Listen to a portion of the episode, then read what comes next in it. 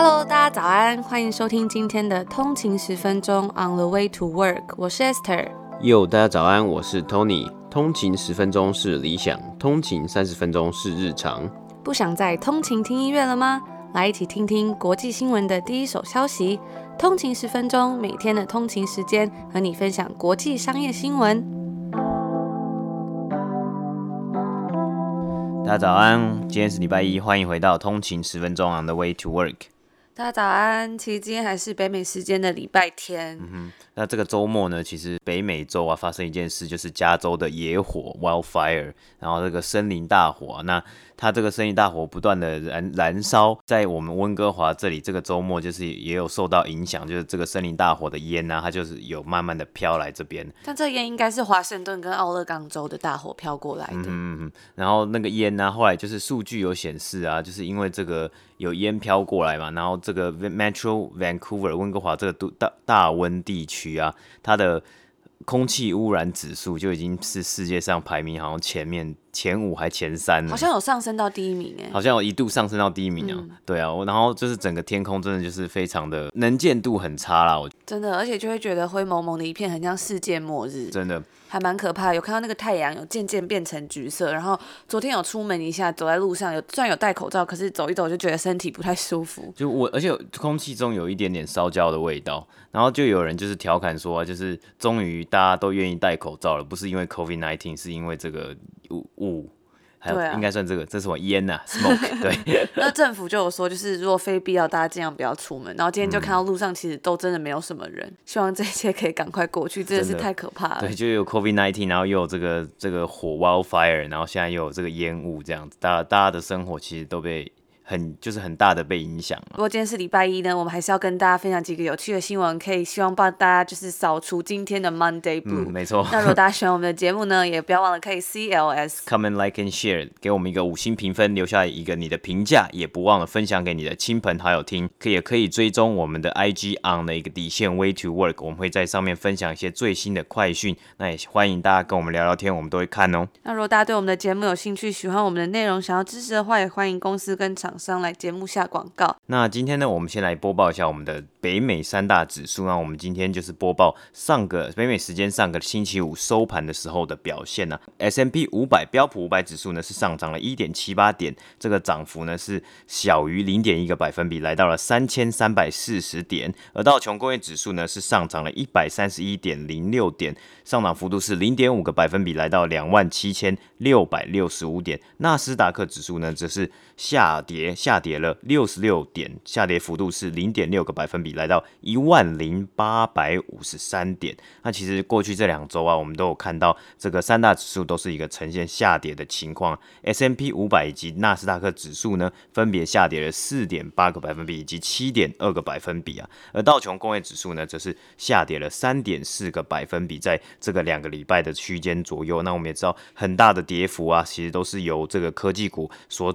所带来的，像是 Apple。Facebook、Amazon、Microsoft 以及 Google 的母公司 Alphabet，他们在上个礼拜啊，其实都有跌幅超过四个百分比以上啊。那下周其实还有几件蛮重要的事情发生。下周三呢，就是我们之前有跟大家介绍过的公司 Snowflake，他们要上市的日期，包括之前我们有跟大家讲过，这个 Unity Software 也会在这个北美时间的九月十八号，也是礼拜五的时候做 IPO。那另外一个呢，还有这个最神秘的公司 Palantir 也会在下下礼拜的时候。就是九月二十三来做 IPO 的动作。那如果大家有兴趣的话，也可以都回去听我们之前有跟大家介绍这几间公司的这个集数。那我们会把这些集数放在我们的 Show Notes 上面。嗯哼。对，大家如果有兴趣的话，千万不要忘了注意这几间公司，因为我们之前分享这几间公司的时候，发现真的很多人对这些公司感兴趣。嗯，那也可以把这些这个上市日期记下来。那如果有兴趣的听众们，可以留意一下。对，那这个 Snowflake 它的 ticker 它的代号呢，就是 Snow，就是它前面四个字，然后它的交易价格可能会落在七十五到八十五美金左右。有兴趣的通讯族可以注意一下。然后 Snowflake 在上市之前呢，大家也知道，其实已经算是万众瞩目，它应该会是下周，因为下周其实还有蛮多间公司要做 IPO，但是市场上都认为说这间公司应该是。大家会最注意的一间公司，嗯、包括之前加入这个道琼工业指数的 Salesforce，在二月的时候就已经表示说，他们就是有购入这个价值二亿五千万美金的 Snowflake Classic 的股票。年初的时候呢，就已经成为 Snowflake 的投资人之一。而通常都是做这个长期投资的巴菲特的波克夏公司，也罕见的参与了这一次的 Stagging。就是 Stagging 呢，就是指说它不是以长期投资的这个目标、长期持有来作为出发点来参与这次的这个 IPO，而是在这种新股上市之后，他会做这个立即卖出的交易动作。这样，那会投资的它的金额总共是五亿七千万美元，在这个 Snowflake 上面。不过啊，因为目前 Snowflake 呢，它还是算是 pre-revenue，就是它还没有盈利，所以未来的发展性仍然是蛮不确定的，大家可能要注意一下。还有另外一个就是说，通常在这种新股做 IPO 的时候，它有一段时间价格波动会比较大，所以大家如果是想要以投资的心态或者是长期持有的话，可能就要忍受住它这些短期可能会带来的波动。下礼拜九月十六呢，是联准会例行的 Fed Press Conference，有在关注美股或者是有兴趣的通勤族呢，也别忘了可以关注一下。下礼拜还有一个就是大家可能会有在关注，就是这个九月十五号苹果要来做这个秋季新品发布会，相信很多这个苹果迷已经在摩拳擦掌，但是还是一直有传闻说这一次啊 iPhone 十二可能会再次延迟，所以下个礼拜就是新闻还蛮多的，我们也会一起为大家来做播报。接下来呢，我们要跟大家分享的第一则新闻呢，就是有一个这个矿业的巨头 Rio Tinto 力拓集团，他们的 CEO 以及一些高层引咎辞职。为什么他们要引咎辞职呢？因为他们炸毁了这个澳洲原住民这个四点六万年历史的遗迹了，所以真的是四点六万年，对，就是也是一个非常历史丰富的一个地方。那因为在他这个动作啊，所以有很多股东啊，或者是一些原住民的保卫人士呢，他们就来做一个抗议的动作。那经不起这样的抗议，所以他们就说，哎，要引咎辞职了。这也算是一个很重要的时刻，因为他们其实之前就表示说，他们可能会比如说裁减他们的 bonus 啊，出来道歉什么，但是都抵不住这个压力。Rio Tinto 他们就表示说，他们目前正在寻找继任的人选。那原本的 CEO 呢，他就会继续担任，直到找到接替的这个 CEO。So. 那该公司他们也有声称哦，他找到接替 CEO，他有个期限啦，是到明年三月三十一为止，不是说如果没有找到就可以一直继续做。这间公司他们也有说，就是呃铁矿部的行政总裁跟他们的集团公关执行总监也都会跟着离职。这样，那这间力拓集团呢，他在五月的时候，他涉嫌炸毁这个。澳洲西部那边有两个历史四点六万年的原住民团体神圣的古老岩石保护区，这种 Rock Shelter。然后就遭到了很大的讨论以及抗议。上个月呢，这间公司他们经过内部调查跟检讨之后，他们就决定削减这个 CEO 跟另外两个人的 bonus 作为惩罚。但是我们刚刚讲一样，就是大家仍然不满意。这个我们刚刚讲到这个洞穴，它到底有多古老呢？这个洞穴啊，就是它有在二零一四年的时候，他们就有考古学家发现说，里面有骨头跟石头打磨成的削尖工具，甚至是可能是 kangaroo，就是这个袋鼠的骨头所做成的，甚至。呢，这个地方可能是当地最早的磨石技术被发现的地方。虽然多年来一直知道这片保护区非常的重要，但是为了开采这种质量更好的铁矿石呢，力拓集团呢，就是还是不惜炸毁了这些山山洞，挖到这些地底下的铁矿石。那这种 iron ore 呢，是这个地区算是他们大型的出口商品，也是力拓的主要收入来源。怎么说呢？因为根据 Financial Times 的表示，力拓百分之九十 percent 的收入其实都是来自这个地区的这种。高质量铁矿业务，那大约六十 percent 的全球海上铁矿都是来自该地区，大家就知道说这个地方的这个矿量是非常的丰富的。力拓呢是有获得澳洲政府的许可来做爆破，但是后来还是因为这件事情，他们有出来公开道歉。这里我就不太能理解为什么，因为他们有拿到政府的许可，然后。去炸了之后，然后呢，现在又被抗议。那政府跟这个力拓之间是不是有什么问题？怎么会让他们？是不是也应该要负一些责任？对啊，就是怎么会让他们去炸这种遗迹这么有历史保护性的东西？上个礼拜，原住民团体跟投资者就有来要求说，要来我们刚刚讲要把这些他们有高层有大概七百万澳币的短期奖金削减掉。那因为呢，这些公司他们还除此之外有陷入丑闻，以及在被指称说他们在听证会里面还要提供这种物。误导性的证据啦，所以他们就是很强烈的抗议。这项决定呢，虽然他们有说要来削减这个 bonus，但是大家还是很不满，因为他们觉得说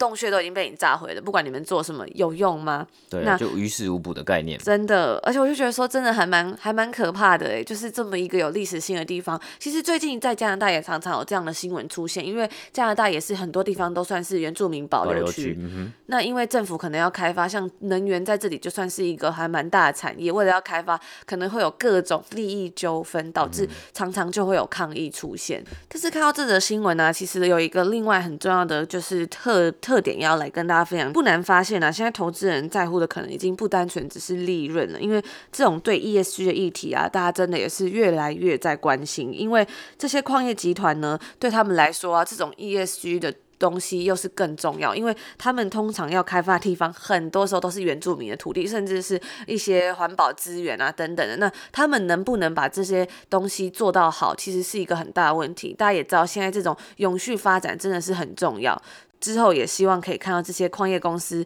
他们可以有不一样的解释吧，就是更加的负责。嗯哼，没错。那就是我们今天要跟大家讲的第一个新闻。那第二则新闻呢？我们今天要讲的是一个，也是一个非常新的快讯，就是这个 Gilead，他在北美时间九月十三号星期天呢，他宣布将会出资两百一十亿美金去买下生至生技公司 Immunomedics 和该旗下的这个明星治疗乳癌的药物。Trodelvy，这可以让我们看见啊，其实治疗癌症的药物的这个产业的价值大概在哪里啊？因为 Immunomedics 它在并购之前，它的估值是大约来到了一百亿美金左右，就是 ten billion 啊，其中有包括它今年股价是几乎上涨了快要。百分之一百左右啦，那它现在的股价呢，是大概是在四十二点二五，周五收盘的起收盘的价格。Gilead 它其实是多付了很多的 premium 来确保收购的成功哦，他同意呢。要用一股八十八块美金的价格来收购啊，那也代表其实这中间的 premium 呢是百分之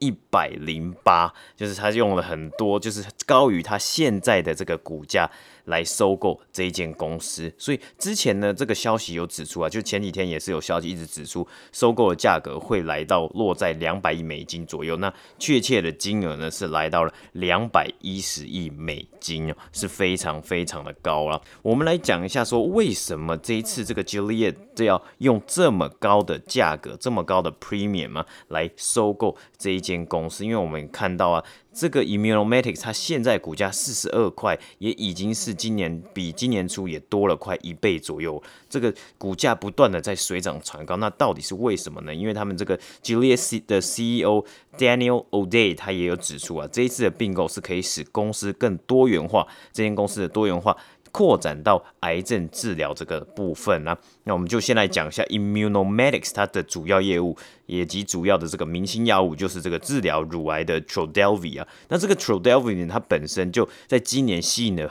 非常多的潜在的买家。乳癌治疗啊，是全世界癌症药物市场里面最有商机的一个 sector 之一啊。根据 Evaluate Pharma 的预估，今年的这个价值，整个市场的全球市场价值会来到一千五百七十亿美金哦。所以，因为啊，是其实呃很大的一部分的原因，是因为近期啊，最近几年对于这个些这个癌症有更深入的了解，也增加了很多机会，让药厂去找到适合的治疗方式。那通常啊，比如说我们看到新出来的治疗方式，还有新出来的药物啊，通常它的药价都是不菲的，让这个 t r o d e l v i 呢能够如此受到关注啊。还有一个原因，就是因为啊，它已经通过核准了。今年四月的时候，Trodelvy 是通过核准，可以来治疗这个三重阴性乳癌 （Triple Negative Breast Cancer），就是三阴性乳癌，也让这一次的并购案价格水涨船高。那我们。讲到这个三阴性乳癌是一个比较难治疗的特殊类型乳癌。根据美国癌症协会指出啊，他们他所占有所有乳癌患者是大概是十百分之十到百分之十五左右。因此啊，这个这个消息，这个 Trodelvy 通过核准的消息是受到了许多制厂制药大厂的关注啊，包括这个癌症治疗的这个 market 这个 sector，所以包括 Pfizer 啊，还有 AstraZeneca。都跳进来，想要来分食这块大饼呢。那 Trodelvy 算是治疗癌症药物的明日之星，有迹象指出啊，它也有可能去帮助治疗其他癌症，包括肺癌等等的。分析师预估啊，Trodelvy 可能会带来年收入三十亿到五十亿美金。如果它被证实可以去治疗其他的药物啊，那分析师更指出，虽然 Gilead 付出了很多的金额来收购这间公司，但是他们仍然是看好这个药物的未来性。研发治疗肿瘤的药物的这个 sector 里面，就 R&D 的这个 business 里面呢，带了给 Gilead 带来更多的机会。因为我们刚刚有讲到 julia 这一次是付了两百一十亿美金，如果 Trodelvy 真的能够未来每年都帮他带入带入五十亿美金的收入的话，其实他很快就可以有机会来回本了。其实本来啊，这个这样这两边的收购案啊，其实本来是围绕在一个就是可能是可能的合作啊。不过因为真的是太多人可能是蛮觊觎这个这一项这这一项药物了，所以。到最后吉利尔就决定我直接来全部来全权收购它了。那吉利它其实也是它这一间公司其实也算蛮有名的。它以前呢是以治疗艾滋药物以及 C C 型肝炎药物为为著名啊。不过其实它这个药厂它的这个定价它。这个药厂的定价，还有药厂的一些收入啊，也是有点受争议的啊。像是在二零一二年十一月，他 Gilead 他宣布他有一个新的这个 C 型肝肝炎的药物，来可以完全清除受试者的病毒。然后在二零一三年的时候，他这个药物啊有获准上市。不过整个疗程十二周、十二个礼拜是要价八万四千元美金啊。非常非常贵，大概就是台币要两百五十万左右了。最近呢、其实 Gilead 这一间公司也是应该是蛮有名的，因为它最火红的话题就是它在四月的时候，它是有研发出这个瑞德西韦，也就是用来去治疗这个，也是用来去治疗这个 COVID-19 的这个药。然后它在五月的时候呢，美国 FDA 也有批准了。那它的临床报告是实验报告出炉，是指出说，它对于 COVID-19 这个病患留院治疗的时间可以有效的降低啊，甚至它有获得这个美版城市中这个 Anthony Fauci 博士的背书之后啊，它的股股价也水涨船高。那五月这个美国 FDA 的这个认这个批准啊，其实是他把它将当做一个可以紧急医疗使用，所以那个时候五月的时候，它其实也好像还是。还是在一个临床实验的阶段，但是因为情况是它有点紧急，所以他们是直接批准说当做紧急医疗药用药物来使用。然后川普其实也有在那个时候有说，这个瑞德西韦是一个 hot thing，他就是直接讲 it's a hot thing and an important treatment for hospitalized coronavirus patient 啊，就是一个非常。重要或非常指标性的一个药物。不过，其实虽然这个药啊，虽然很指标，但它也可能，它应该也会为这间公司带来非常庞大的收益啊。不过，我们要去想到的是，在与病毒搏斗之中啊，这今年我们真的是为了这个病毒啊，这个 COVID-19，全世界都付出很大的代价。那要如何去公平的去制定这个价格，也是所有的人啊，不不管是。甚至是超越他这间公司的这个投资人，所有的人都来去检视的一个地方啊，因为这个争议真的是蛮大的。像是最近呃这个礼拜啊，也有出来很多新闻，像美国的医院，他们也去已经去减少去使用这个瑞德西韦，除非是真的是很在你在 critical situation 的时候，他才会给病患使用这样的药物，因为这个药物的价格实在是真的太贵，因为它就是新出来的药物嘛，虽然可以让。这一间公司以及这间投资人获利啊，还有得到很多的收入。不过，这个救人命的这个东西，这个议题，你还还是要去平衡一下，还是要去找到一个可以大家都可以两全其美的一个方法。回来看到这这一次的收购案呢、啊，那其实这个他们的 CEO Juliet 的 CEO 这个 Mr. O'Day 呢，他其实也有讲到啊，在过去的两年，他们已经做了超过十三次的收购案，以及十三次类似的。这个并购案呢、啊，那他希望其真的是把触角伸展到治疗肿瘤这个 sector 上面呢、啊，因为他真的是想要来做一个 diversify 他的 portfolio，他们自己公司旗下这些药物的多元化等等。像我们之前也有报道过一次，这个 Johnson Johnson 来收购其他的这个药厂，来增加他们本身药厂的一个多元性，这个也会是一个未来的趋势，就是每个药厂都要尽力的去把他们自己的本身的药物来多元化，因为像。是这个 Gilead 之前的艾滋病的药啊，还有这个治疗 C 型肝炎的药，其实都已经算是有一阵子。那它的这个收入啊，还有它的整个 margin，还有它的 premium，都会是越来越减少的情况之下呢，它就必须要来做一个 diversify 的一个状况啊。Trodelvy 呢，其实在今年呢，它通过批准之后啊，它上市在它的前两个月上市前两个月就已经达到了。两千万美金的这个收入了。那如果啊，其实分析师是是有预估啊，它如果是成为真的是成为一个治疗三阴性乳癌的一个药的话呢，在二零二二年预估这个 Trodelvy 的年这个年销售额可以达到四亿八千万美金左右啊。那之后会会不会真的到未来可能十年之后，它的年收益可能销售额可以达到五十亿或是？或三十亿也好，这个我们就是指日可待，我们去来关注一下啦。这样的案子呢，这个收购案呢，其实预计会在今年年底来去做一个进行去一个结案的动作。那我们也会持续的为各位追踪报道，包括瑞德西韦的这个后续的一些新闻。那今天呢，我们最后再补充一下，之前也有跟大家分享过，这个 Walmart 它非常的想强烈想要去。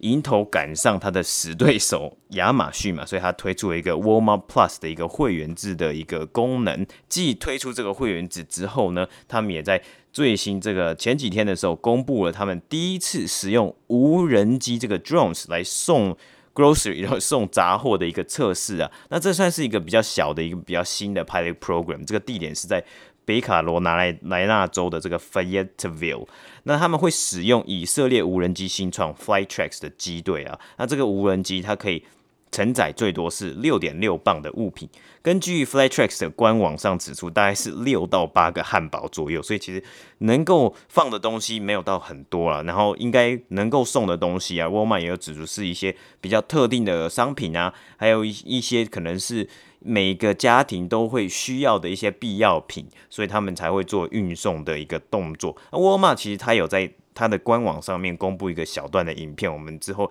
也会在 IG 上面分享给大家看，就是这个无人机到底是怎么样送货了。那这个影片里面呢，它就是。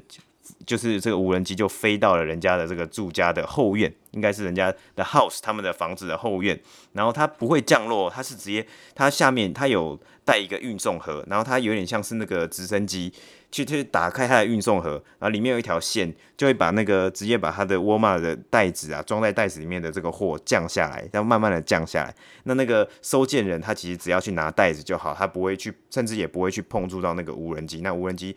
确保说这个袋子降下之后，它这个盒子就会关闭，然后就会飞走这样子。我觉得这算是一个蛮酷的一个一个实验啦。虽然可能我们大家对于说什么无人机送货，其实感觉好像是一个很未来啊、很很未来的事情。但是因为像这次疫情，大家会还是可能还是会有人觉得担心，说进去到店里去 shopping，或是接触到一些送货人员，可能还是会有潜在的风险的话。这个无人机搞不好就是会是一个很好的切入点啊！包括亚马逊最近也也开始在测试，也有拿到这个 FAA 的一个 approval 了嘛？为什么沃尔玛要来去跟这个以色列无人机新创 Flytrex 来做合作呢？就是因为 Flytrex 它去年就有拿到 FAA 的 approval 的许可了，所以沃尔玛不需要自己再去申请，它直接去用人家的机队就可以来做一个测试。不过这个 Flytrex 它得到的 approval 是只能在北卡罗来纳州 North Carolina 来做一个 food delivery，就是食物的的运送的一个测试啊，而且也明确的指出它只能在白天的时候做，而且是只能在 suburb，就是以郊区人烟稀少的地方来做一个进行啊，所以我们之前也有讲到说，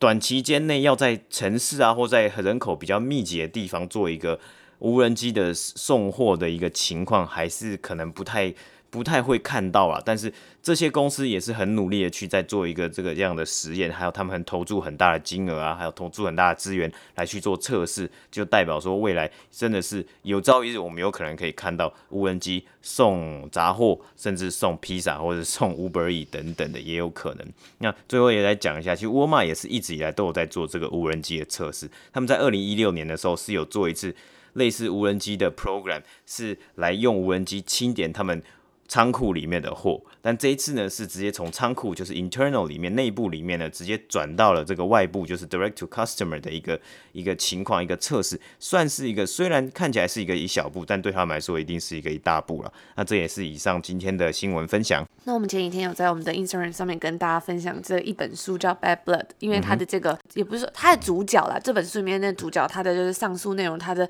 宣称说他自己是有精神病，想要来得到豁免嘛。那我们就有分享到这本。书其实真的很好看，嗯、大家如果有兴趣的话，我们之后也可以有一集来跟大家介绍这本书。简短的讲一下呢，就是这个女主角 Elizabeth Holmes 呢，她自己就是创立了一间公司叫 Theranos，然后呢，它是一间算是呃生物医疗的公司，嗯，算是一个也是很厉害的独角兽，在当时啊也是募到了非常多钱，算是一个神话。对，大概是在二零一五年的时候，然后很多媒体都有报道啊，甚至有人也说她是女版的贾伯斯，贾伯斯曾经还做过这个全美创业女富豪。然后这间公司啊，在戏谷也是非常的有名，那个年代也算是这种生物科技融资刚开始要蓬勃发展的时候，所以这间公司呢，也算是也是一个划时代性。然后她的故事呢，也是就是女创办人啊，然后也是有很棒很漂亮的履历等等的。可是为什么后来会陨落呢？这边我们。就先不跟大家说，慢一点关系。大家如果有兴趣的话，一定要去看。我记得那时候我在书局一拿起来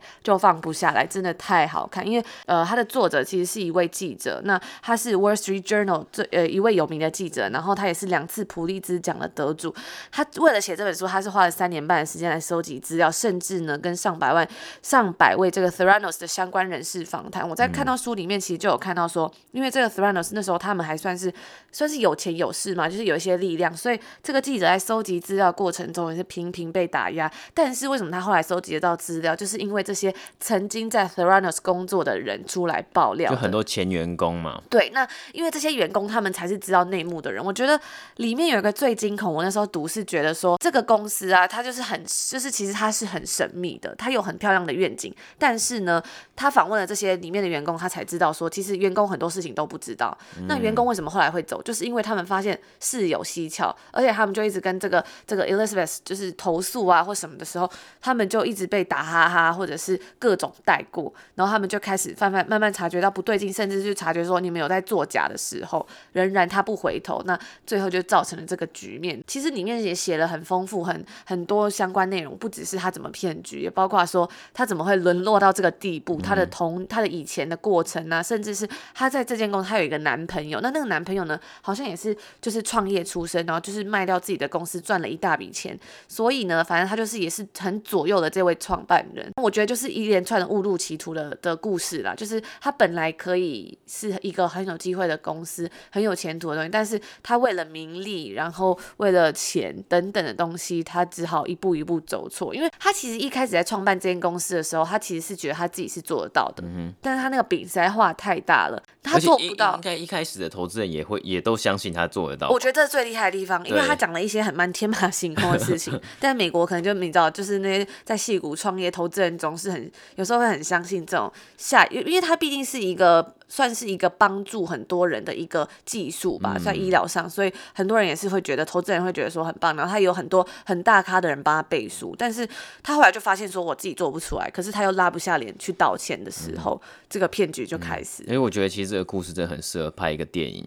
他好像有在拍嘞，还是、哦、真的吗？我不对，好像在拍影集还是什么，不太清楚。但是真的很适合，嗯、我觉得就是一个真实的故事，也可以发展成像是小说一样，真的实在是太厉害了。所以就这本书才这么好看，因为它真的是很曲折，然后非常多的高潮迭起这样。我甚至很印象深刻，是那时候在考研究所的时候，然后面试的时候，他就问，就是有出就是出乎意料问了一题，说你最近在读什么书？然后我就。想说，嗯，好，我就刚好还好那阵子有看这个，嗯、就是在看了这本《Bad Blood》，然后就分享说，其实我也有一个观点是，我觉得，因为她是女性的一个创办人，所以她在这个创立这种公这种公司啊新创的过程中，她可能也是会遭遇到一些问题。那会不会今天因为甚至是她有人就有说，她也是都穿黑色套头毛衣，然后讲话刻意非常非常的低，是不是在模仿贾伯斯？模仿贾伯斯？对，甚至想要建立专项等。等等的，反正就是一连串也会让人觉得说，今天如果她不是女生的话，她会不会就不会这样误入歧途？但这都是事后诸葛，只是会想说，还是很多商业啊，很多地方都是以男性为主导嘛，就是高层。那如果他是今天他是男生的话，会不会很多时候他可能就不会因为要给自己很高的期许啊，或者是等等的东西，然后就走错一步路？嗯、我觉得这也是，是其中一个就是解释解释或想法。我觉得就是可以去想想看啦。嗯、当然书里面讲的比较仔细，对，有机会再跟大家聊这本书。嗯、那我们昨天呢，我就有看到我们的这个 Apple Podcast Review，就是有看到很多通勤族留言，因为上礼拜有一位这个有一位听众就说他在园区排队入场嘛，嗯、然后就没想到因为这个呢，就好多这个工程师在竹科的这个工作的人就来跟我们分享，他就说他觉得应该是竹科吧，应该没有别的地方。那我 今天就有看到真的是竹科，他说园区就是指竹科，可以为大家解答、就是、解谜。对，那又看到有另外一位竹科工程师呢，他也说每天早上必听五星吹捧，虽然不是通勤的时候听，边听边 coding 的时候身心十分舒畅。嗯、对，我就想到我们之前有跟大家介绍过一个新专辑，那还是就是以工程师的角度写了一首饶舌歌，非常好听，跟大家推荐。Joey 的这个功成名就。对，那他就说好像回到这种学生时期边广播边念书的感觉。谢谢你们这么用心做通勤十分钟的这个节目。另外一位这个也是来自他说他想要正常通勤的台劳，然后他就说他在节目中分享这个十秒钟的故事嘛。我们有在节目中跟大家说有人是十秒钟通勤，他就说他要分享他的通勤路程，其实也是十秒钟，但是跟面店不一样的是他是船员，所以他生活起居都在船上，上班只要。打开房间就是开始上班了，哦、我我觉得很酷，就是那搞不好也不是十秒钟，可能就是开门的那个瞬间，就是从开始有着嗯不一样的工作，不一样的地方的。